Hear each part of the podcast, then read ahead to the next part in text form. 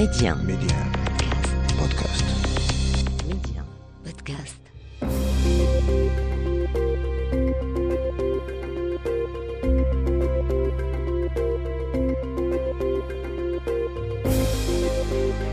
L'Afrique doit faire confiance à l'Afrique et le développement du continent passe par les Africains eux-mêmes avant tout. Voilà pourquoi je vous propose votre émission Coémergence, un rendez-vous qui vous aidera à mieux saisir les opportunités d'investissement et de business dans les économies africaines. Medi 1, Coémergence, Omar Baldé. Bienvenue dans ce nouveau numéro de Coémergence. Au menu, la naissance d'un important cabinet de conseil en droit des affaires spécialisé sur l'Afrique. Il est basé à Casablanca. Vous aurez les détails dans votre rubrique Les échos de la semaine. Dans votre rubrique Zoom Express cette semaine, nous nous intéressons au rebond du secteur touristique sur le continent. Comme partout ailleurs, le tourisme domestique a été à la rescousse dans plusieurs pays africains. Dans cette émission, nous verrons surtout comment rendre le tourisme africain plus attractif. Ce sera dans votre rubrique Zoom Express. Le professeur Najib Sherfawi est l'invité de Coémergence. Avec lui, nous parlerons de l'avenir du secteur portuaire et de la logistique sur le continent à l'heure où des informations contradictoires s'enchaînent sur le départ du groupe Bolloré des ports africains. Enfin, notre destination éco de la semaine nous mène au Kenya, l'une des principales économies de l'Afrique orientale. Quel est l'impact du Covid sur l'économie du Kenya et quels en sont les secteurs les plus attractifs? Les détails en fin d'émission. Quel est le sommaire de coémergence Tout de suite, les détails. Les échos de la semaine. Je vous le disais en titre, Casablanca abrite désormais un nouveau grand groupe panafricain dédié au Conseil en droit des affaires. Il se nomme UGGC Africa, fruit de l'alliance de UGGC Law Firm avec les Ivoiriens d'Irabou et associés et du Camerounais Demakuri Partners. UGGC Africa se positionne en une nouvelle plateforme continentale intégrée de conseil juridique et fiscal. L'arrivée d'autres cabinets africains est annoncée dans cette alliance. Nous mettons le cap sur le Togo où se tient les 25 et 26 octobre courants le premier sommet de la cybersécurité. L'objectif est d'engager un dialogue de haut niveau afin d'apporter des réponses aux défis de la cybersécurité sur le continent, surtout parler des menaces sur les systèmes de sécurité gouvernementaux et des entreprises. On estime que l'économie du numérique africaine devrait générer au moins 180 milliards de dollars en 2025, soit plus de 5% du PIB continental. Restons au Togo, l'une des étapes de la tournée africaine très médiatisée du président turc Recep Tayyip Erdogan, une tournée qu'il a également menée cette semaine en Angola et au Nigeria, avec des investissements en Afrique estimés à 6 milliards de dollars, la Turquie multiplie les offensives pour se renforcer sur le continent, et ce à quelques semaines du prochain sommet Afrique-Turquie prévu à Istanbul. Mais la Turquie n'est pas la seule à vouloir se faire une place. Taïwan aussi est de la partie, malgré la rivalité avec la Chine. Taïwan entend regagner des couleurs en Afrique avec le lancement de la campagne Sharing is Caring destinée à promouvoir les idées innovantes. Zoom Express. Et nous mettons les projecteurs sur le très sinistré secteur touristique africain. C'est l'un des plus impactés par le Covid-19. L'arrêt puis les restrictions sur les voyages ont fait plonger de près de 50% le PIB touristique sur le continent. Le manque à gagner pour le secteur représente 70% de son chiffre d'affaires habituel. Écoutons les explications de Momar Talachoun. Il est expert dans le domaine La pandémie a touché tous les secteurs d'activité du continent. Elle a sans doute laissé des séquelles. Nous pouvons dire que le secteur touristique africain a assisté à un spectacle désastreux dû aux conséquences néfastes de, de cette dernière. Nous n'avons pas pu rester indifférents face à ce fléau planétaire, en ce sens que l'activité euh, touristique ne génère pas de revenus à 100% dans tout le territoire africain. Je veux dire, elle n'est pas élargie sur, euh, sur toute l'Afrique, euh, même s'il y a eu des avancées remarquables dans certains pays, comme le Maroc par exemple. On constate d'ores et déjà que durant ces dernières années, l'Afrique a su vendre sa destination à l'étranger grâce à des moyens déployés et des sociétés créées. Et cela favorise le déplacement des touristes anglais, français euh, vers le continent africain. Mais les pays, à l'instar du, Kenya, du Ghana, ont su tirer leur épingle du jeu en misant sur le tourisme interne. Autrement dit, ils se sont orientés vers le déplacement des touristes résidents, communément appelé le tourisme national, afin de, de gagner effectivement une part de marché considérable c'est aussi une autre manière de repenser l'activité touristique en Afrique. Dans ce contexte, le marketing a certainement son rôle à jouer pour assurer une relance du secteur touristique. Avant le Covid, l'Afrique accueillait 56 millions de touristes par an. Avec la pandémie, près de la moitié de ces touristes ne sont pas venus. Mais cela dit, les destinations africaines sont réputées très chères et sont peu marketées. Comment changer la donne? Momarta Lechoun s'est penché sur la question dans son livre consacré au tourisme africain. Écoutons ses explications. Dans mon livre euh, intitulé Rôle et impact du marketing dans la qualité du service touristique et euh, hôtelier, j'ai abordé le thème du marketing des services touristiques, en l'occurrence euh, ce qu'on appelle la serviction, son rôle et son impact dans le processus de satisfaction et de fidélisation de la clientèle. À l'heure actuelle, il faudrait se poser demander quels sont les éléments qui rentrent dans la ligne directive de relance du secteur touristique. Quels sont les supports de communication qu'on pourra euh, mettre en place? Quels sont les atouts du secteur à revaloriser? Bref, la liste est loin d'être exhaustive. C'est pour vous dire en réalité que si on arrive à donner suite favorable à toutes ces questions d'ordre technique, promotionnel et commercial, nous pouvons certainement améliorer la qualité des prestations touristiques.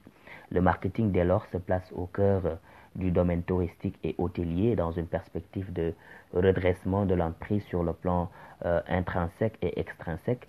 Par conséquent, les approches ou techniques empruntées de la mercatique peuvent bel et bien servir de politique de satisfaction totale et de fidélisation, comme je l'ai dit tout à l'heure, mais également euh, de remise à niveau de l'entreprise sur le plan intérieur, micro et macroéconomique, surtout en ce temps de crise. Par conséquent, euh, les techniques de commercialisation qu'on pourra utiliser euh, pour développer euh, les activités du, secteur ou bien les services proposés par l'entreprise, on peut avoir le modèle SAUT, on peut avoir la matrice BCG, on peut avoir le modèle PESTEL qui contribue à l'insertion et à la pérennisation et à la survie aussi de l'entreprise et de sa marque. Merci Momarta Lachoun. Je rappelle que vous êtes expert dans le domaine touristique.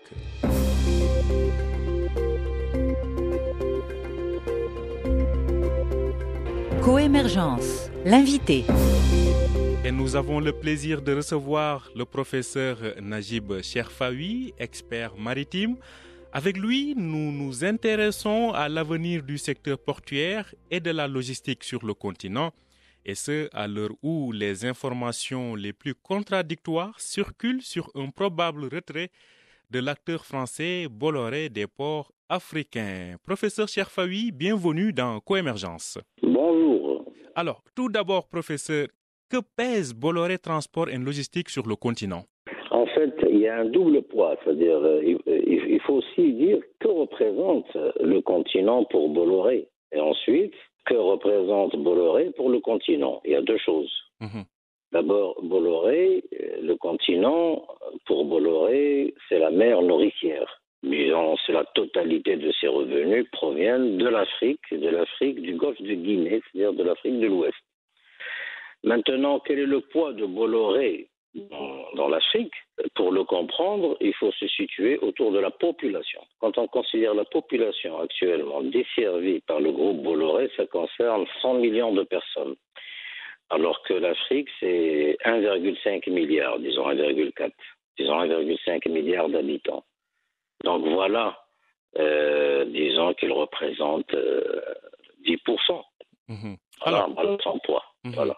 donc environ 10%. Alors, si départ il y a, Bolloré n'est-il pas en train d'anticiper l'arrivée d'autres acteurs plus puissants dans le secteur du fret maritime, notamment les fameux trois alliances qui dominent ce secteur? Effectivement, vous avez tout à fait raison. C'est une déferlante qui arrive et c'est le moment pour lui de se désengager euh, sans perte et en essayant d'obtenir la meilleure offre possible, euh, ce qui est tout à fait une bonne, euh, c'est un bon comportement, c'est un bon positionnement. Voilà, je trouve que c'est une bonne idée que Bolloré, à ce moment-là précis, fasse ce virage. Alors justement, euh, si départ il y a encore une fois, parce que je rappelle qu'il y a pas mal quand même de contradictions. Euh, Bolloré ne veut pas trop parler, certains de ses lieutenants démentent, mais euh, d'autres informations confirment qu'il y a bien des tractations. Mais si départ il y a aujourd'hui, qui seront les remplaçants ou peut-être les acquéreurs de Bolloré sur le continent? Alors pour le comprendre, il faut aller à l'est, parce que lui, il est à l'ouest, c'est-à-dire le golfe de Guinée, Bolloré dans le golfe de Guinée est à l'ouest. Hein. Alors, euh, pour le comprendre, il faut aller à l'est. Et à l'est, on trouve, euh, on trouve donc euh, Dubaï et la Chine.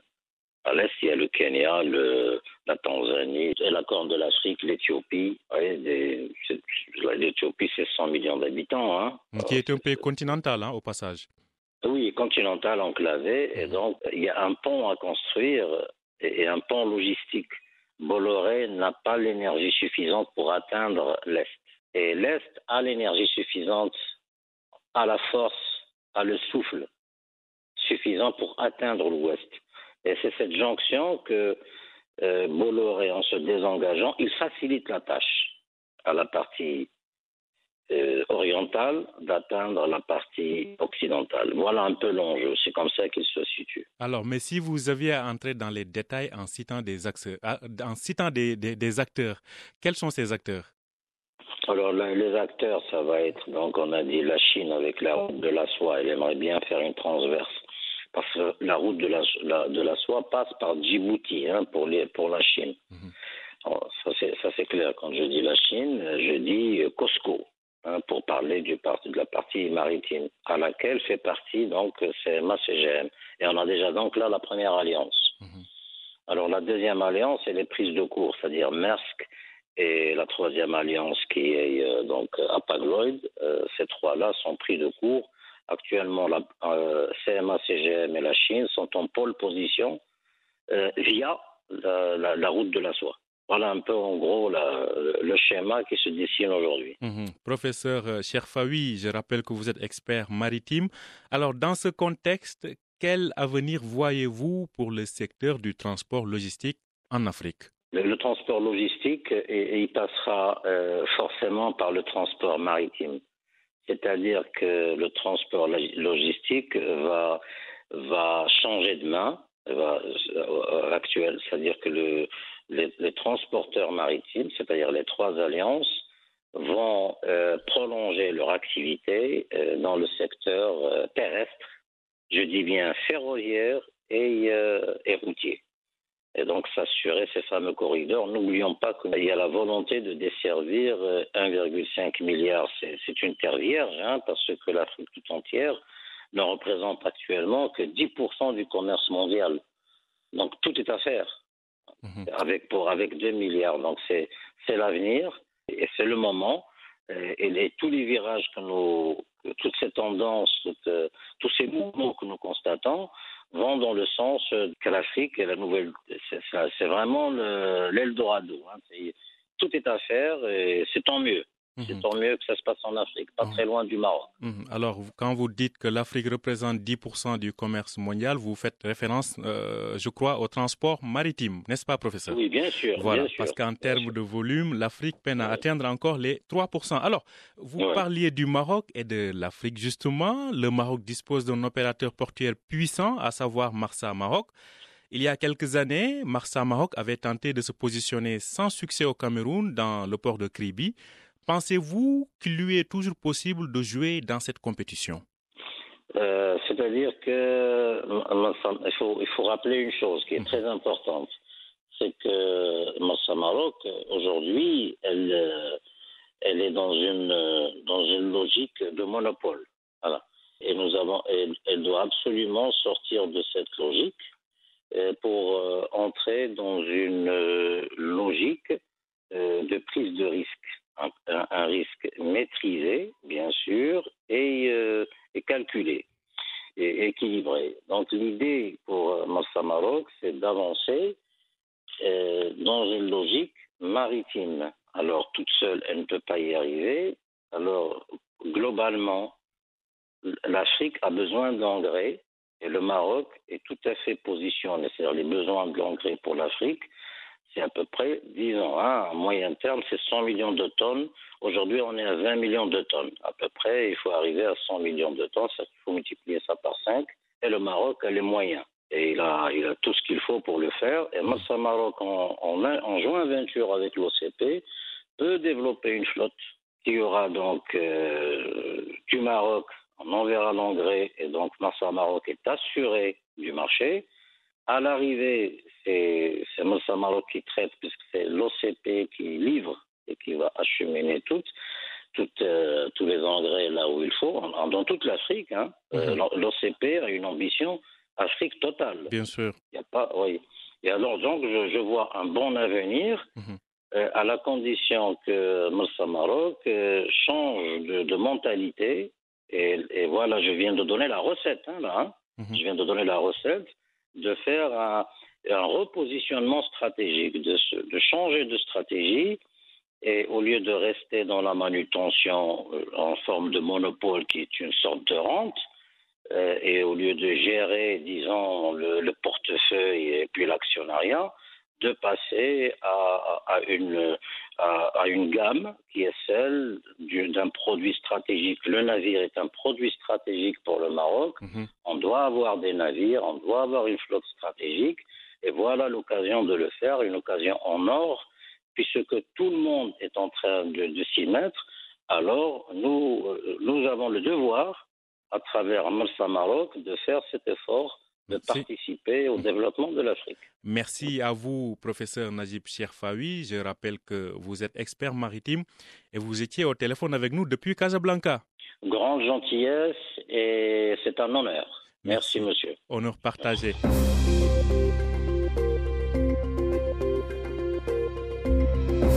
Destination Éco.